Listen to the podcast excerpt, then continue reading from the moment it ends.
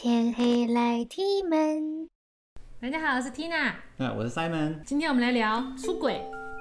为什么我们今天要来聊出轨呢？不是讲讲出轨，你不用笑那么开心嘛。我们今天聊出轨呢，是因为最近周扬青发了一条分手微博，小猪因为这次分手微博的爆料，事业受到了很大的影响。我记得今天极限挑战官方已经宣布了，罗志祥不会参加这一季的录制，那退出了，他被除名了。据说这一次罗志祥会损失上亿的商业收入，还要赔天价的毁约金给代言商。也因为涉及形象受损嘛，很多品牌他们都要撤销的。对。那么周扬青具体讲了什么呢？我来给你讲一下几个关键字啊。嗯，撩妹手机、不正当男女关系、勾搭自己旗下的女艺人和化妆师，每天都和不同的女生幽会，半夜三四点多人运动。啊，这这这不推崇啊，这个不推崇。好刺激！我一直以为罗志祥是公众人物，没想到他是公用人物。据说周扬青发现罗志祥的手机里有很多背着他约其他女生的证据，半夜三四点钟不睡觉，还在多人运动，所以谈恋爱不止让人红了眼眶，可能也让人黑了眼圈。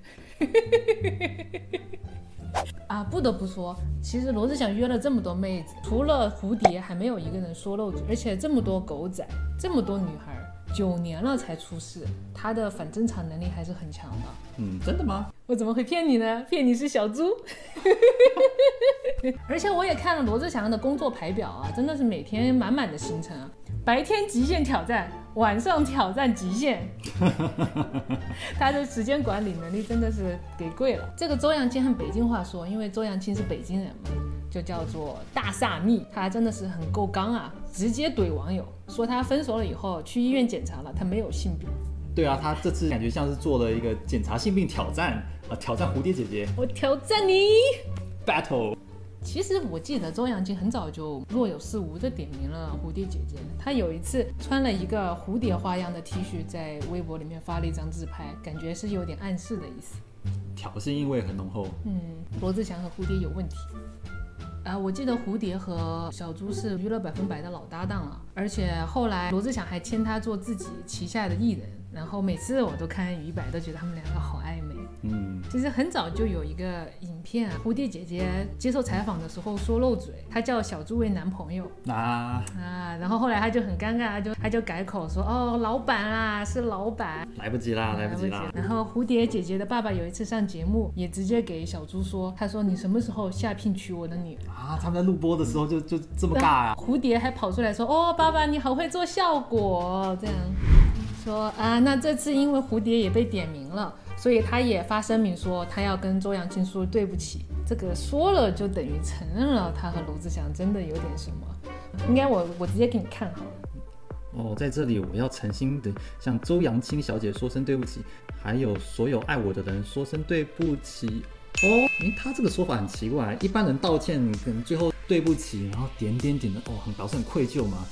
对不起，对不起，哦，对不起。罗志祥有好多前女友的，嗯，说来听听。第一个我知道是徐怀钰，徐徐怀钰，徐怀钰。当时我记得是小猪是九四年出道，算一算现在已经二十六年了，老前辈，老前辈了啊。当时徐怀钰已经很火了，但是小猪是刚刚出道，然后可能因为这个关系，所以七天他们就就分手了。小猪也才十五岁，十五岁的爱情启蒙。徐怀钰当时很红啊，雨雨纷飞，哒哒哒哒哒哒哒。第三任啊，第三任是马 i o 马 i o 知道的啊。当时欧弟当兵的时候，把马 i o 交给罗志祥照顾，后来大家也知道了哈，就罗志祥这个事情做的的确有点不太够兄弟。呃，罗志祥和欧弟他们除了是罗密欧组合，还是高中同学，抢兄弟女朋友。嗯不仗义，不仗义啊！第四任就是零五年，三年后跟马 Q 分开之后，呃，Selina，Selina 是因为跟小猪的绯闻，双 S 恋，嗯，大小 S，不对，但是据说后来任爸觉得不满意，然后他们就被迫分手了。感恩感恩。在零八年、一零年遇见周扬青之前，罗志祥还跟李玉芬还有安心亚都绯闻了。这边讲到李玉芬啊，划重点，李玉芬跟罗志祥分手了以后，马上就跟柯震东在一起。而柯震东在跟李玉芬在一起之前，曾经和萧亚轩在一起，也就是说，萧亚轩的前男友的前女友的前男友是罗志祥，懂了吗？最后一任第七任周扬青就跟罗志祥在一起了，但是可惜九年之后还是劈腿分手了。嗯，刚刚想起来，罗志祥最有名的两部周星驰电影，好讽刺哦，都准确预言了耶。一个是《西游降魔》里的空虚公子嘛，大家都笑他是肾虚公子本色出演。然后另一个是美人鱼的那个章鱼，章鱼铁板烧的那段，张雨绮在微博里面专门录了一段用剪刀剪章鱼的视频，她说腿太多了，容易劈开，要剪一剪。啊，这次风波其实对小猪和周扬青、蝴蝶等等艺人都受到了很大的舆论压力和事业冲击。但是这个事件居然有一个人成为了最后的受益者，这里还有受益者，他就是南宁罗志祥。早上起来卖米呀、结果一群女孩子冲上去揪着他骂，然后他还开抖音开直播，一群网友都骂他渣男，骂 骂得他一脸懵逼呀、不过这个事情他也红了，起码因为这个事情他的大米最近卖得很好。从进化论的角度来说，人类一辈子最重要的事情就是传递基因。如果以这个为基石来做推论的话，同时因为男女之间的生育特色，一个男人和好几个女人的繁衍机会就会远高于一夫一妻。所以从进化心理学来说，男人是具有本能花心的天性的。所以说我们上次聊到的摩门教。他的一夫多妻制的这个教宗更贴切于男性原始的冲动。除了心理层面以外呢，生理层面也让男人比女人更容易出轨。呃，科学家有证实，男人的每一公升血液里面有三百到一千纳克的雄性激素，呃，当然女生也有，只是只有四十到六十纳克。这个激素有助于男人的保持第二性征、胡子啊，呃，男性的长相啊相关。如果不爱留胡子，撇清关系。但是这个激素也决定了男人的欲望会比女人高很多。嗯，男人就像是一个行走的荷尔蒙，只要随时随地脑子一闲就开始放小黄片儿。呃，没有，没有，一直在否认。这个是有一位女性做了这样的一个实验啊，有一个二十四岁叫 Griffin 的女性。首先说一下，她是一个女权主义者，但她为了帮助科学家更好的研究雄性激素，她往自己身体里面注射了，而且还用日记记录她每一天的生理和心理变化。神奇的是，第二天开始。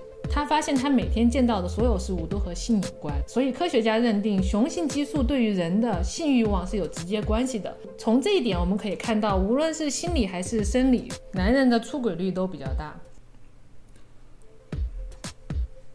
甚至男人出轨的道德门槛都比较低。我们这个社会普遍对男人出轨的道德指责比女性低，所以这个解释了为什么有些男朋友打电话问女朋友的闺蜜说女朋友不见了，是不是在他家？闺蜜都老是说啊不在我家，不在我家。但是如果女朋友打电话给男朋友的哥们儿说，哎，男朋友 在，老李在啊，这现在喝酒呢，在在在。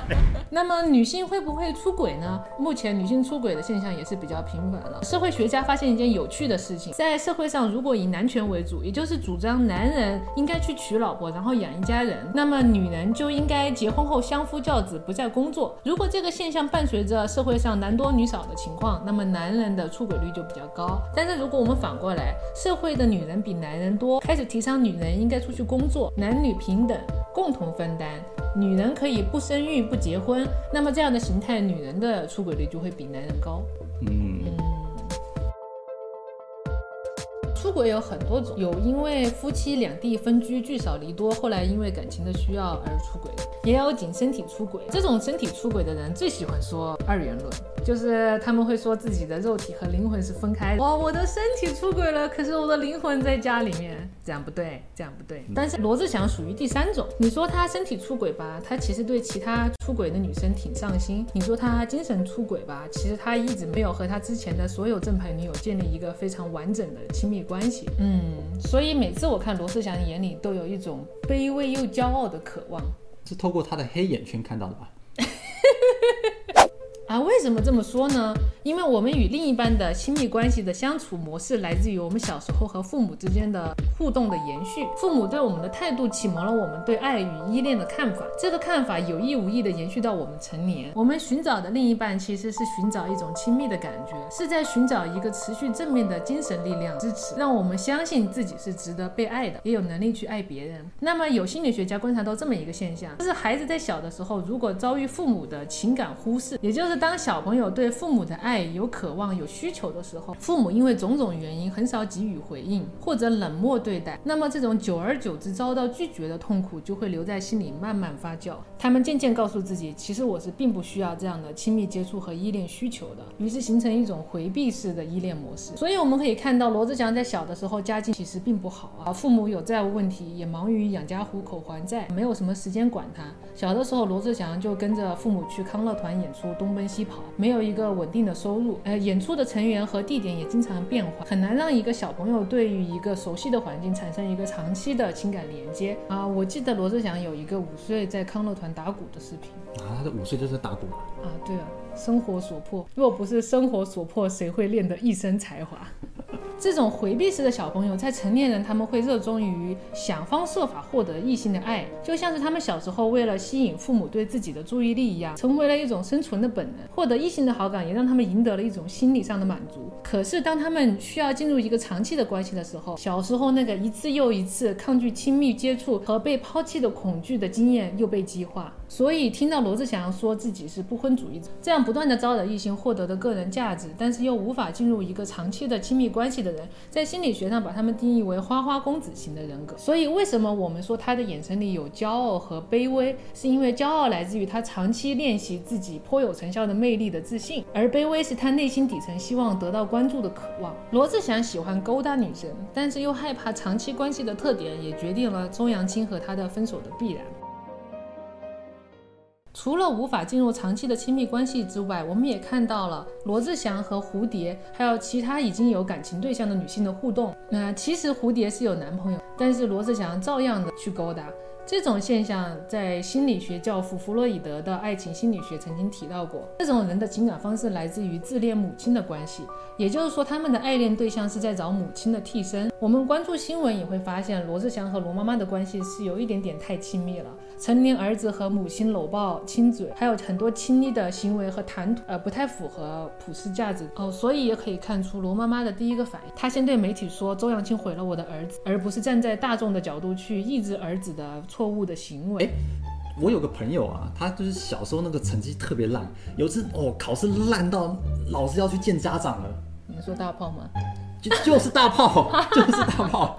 啊，然后老师原本都已经要过来到家长面前要准备开骂了，可是这个时候大炮妈妈厉害了，他就跳出来，直接把大炮压在桌子上，一顿暴打，暴退啊，打到他自己都不认不得的那种暴打，当场老师就懵了嘛，都已经忘记他他来要干什么了，开始。劝架啊，呃，那个那个大炮妈妈，其实大炮很努力的啊，他这次就是成绩没考那么理想，下次加油就行了。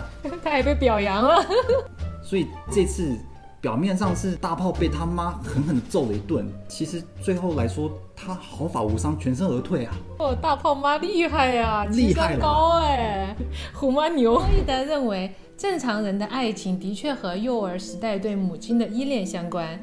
但是种种原因，如果使得这个小孩对母亲的情感倾注过度，并将这种依恋延续到了成年，那这样母亲的特征深深地影响到他对另一半的选择。他们会非常喜欢勾搭已有对象的异性，因为这反映了小时候母亲是属于父亲的基本特质。而且成为第三者介入他人的感情的时候，也激发了这种人的嫉妒心和企图心，满足了他们对对象争斗的战胜欲望。这样的矛盾使他们每一次都非常的狂爱一个异性，甚至至死不渝。但是免不了一次次的变换恋人，这是因为在弗洛伊德的理论中，替身终归是替身，他们不能像真身一样满足他们的需求。你知不知道，在十三年前就有人预言了罗志祥今天的处境？嗯。就是在零七年的时候，罗志祥见过白龙王，知道白龙王吗？我知道海龙王。白龙王是泰国的一个通灵者，据说他在四十岁的时候梦见了白龙王，然后从此以后他就有了神力。呃，很多明星啊，比如成龙、梁朝伟、谢霆锋、张国荣都是他的信徒。他曾经预言刘德华会红很久，好像这个没有什么难度啊。谢霆锋会出车祸，这个他有准确预言。然后他还预言了阿娇复出一定要是单身的状态。预言到了阿娇，怎么不提醒一下谢霆锋啊？你知道《无间道》吗？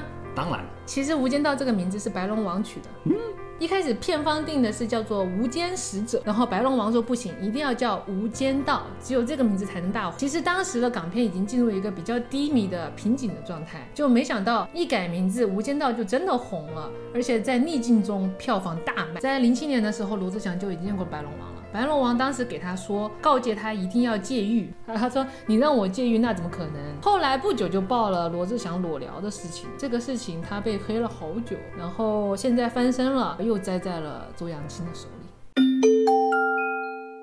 那么为什么有些女生总是遇见渣男呢？呃，有些妹子抱怨自己每次都遇渣男，呃，这个问题我也困惑很久。这个问题你困惑什么呀？我是指这类的问题频频发生在我身边的女性朋友身上。讲清楚一点。呃，如果反过来想，其实我们会发现，并不是他们每次都找一个渣男，而是渣男因为他的某一种性质被吸引，自动的来到他的身边。有一个心理学家找过数据啊，说很多遇见渣男的女生都有一个不及格的父亲。如果遭遇多次对父亲的亲密渴望落空的时候，这些女孩子长大以后容易在情感关系里面潜意识的企图修复儿时的记忆，并且他们在感情里面觉得可以靠自己的努力，呃，让对方变成自己理想的形象。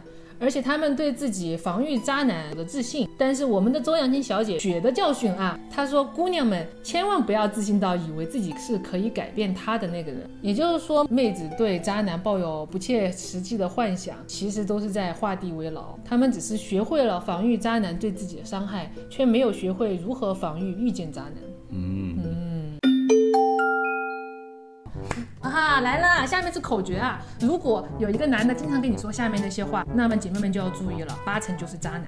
给一个节奏，动动动词动词动词动动动词动词动词。做后期，后期加个节奏。哦，误会了。对，开始。吃了没？早点睡，多穿点，多喝水。没电了，刚开机，刚才一直在想你。这个东西有点贵，今天开了一天会，忙了一天，我很累。那个女孩是我妹，你别闹，真没有，就是一块喝点酒，喝多了乱说的。我们只是好朋友，你干嘛？对不起，我也不知错哪里。你很好，我不配，忘了我吧。下一位。来给你看这个图片，嗯，这是谁？小猪，那旁边就是蝴蝶姐姐。你再看后面，阿翔，对，你再看旁边。哇，这张照片绝了，好刺激，好精彩，这个画面很丰富哎。准确的预言啦，这个排位置的这个人深不可测。啊，其实十年前左右，我有见过罗志祥。我在外面取行李的时候碰见他的，罗志祥跟着他的一群乐队的人站在一起，跟我擦肩而过。啊，我膨胀了，我都敢公开评价罗志祥了。我说了这么多，以后再见到他怎么办呢？你不用担心啊，你你你算老几啊？你们。